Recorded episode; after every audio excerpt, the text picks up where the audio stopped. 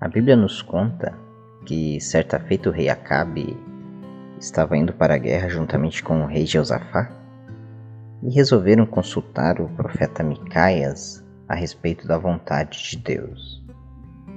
E Micaias disse que se Acabe fosse ao campo de batalha, ele não retornaria com vida.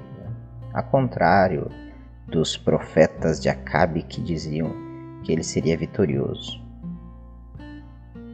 E é interessante o decorrer da narrativa bíblica, porque Acabe vai ao campo de batalha, resolve se disfarçar de soldado comum a fim de que a profecia não se cumprisse.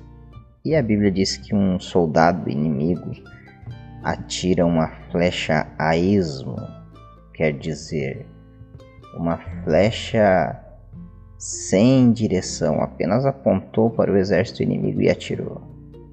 E adivinha onde foi parar esta flecha? Exatamente em Acabe, que veio a falecer. Isso me traz um ensinamento muito importante. Nós nunca vamos conseguir domar Deus ou colocar Ele dentro de uma caixinha e fazer com que Deus se comporte de acordo com a minha vontade. Nós podemos perceber esse exemplo no livro de Ezequiel, no capítulo de número 37, o versículo de número 3 que diz: E me disse, filho do homem, porventura viverão esses ossos?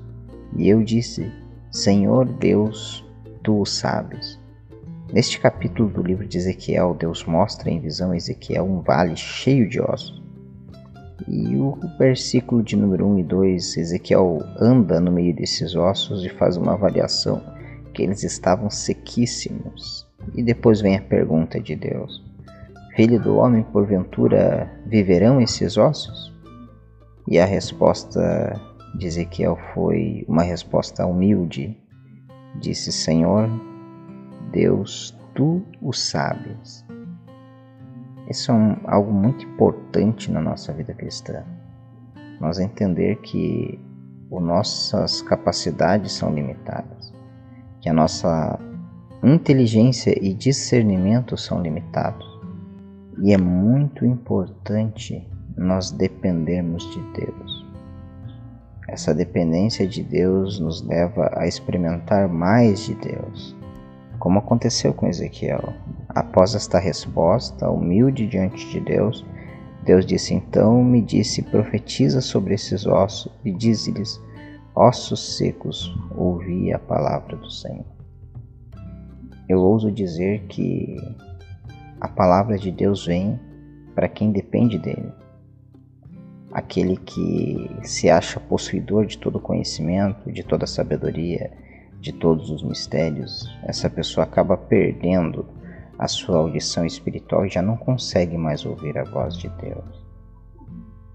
Quando penso nisso, eu lembro do apóstolo Paulo na primeira carta aos Coríntios, no capítulo de número 2, quando Paulo diz que quando ele foi pregar aos Coríntios, ele não foi em sublimidade de palavras ou de sabedoria humana, mas ele propôs em seu coração apresentar a Cristo e este crucificado.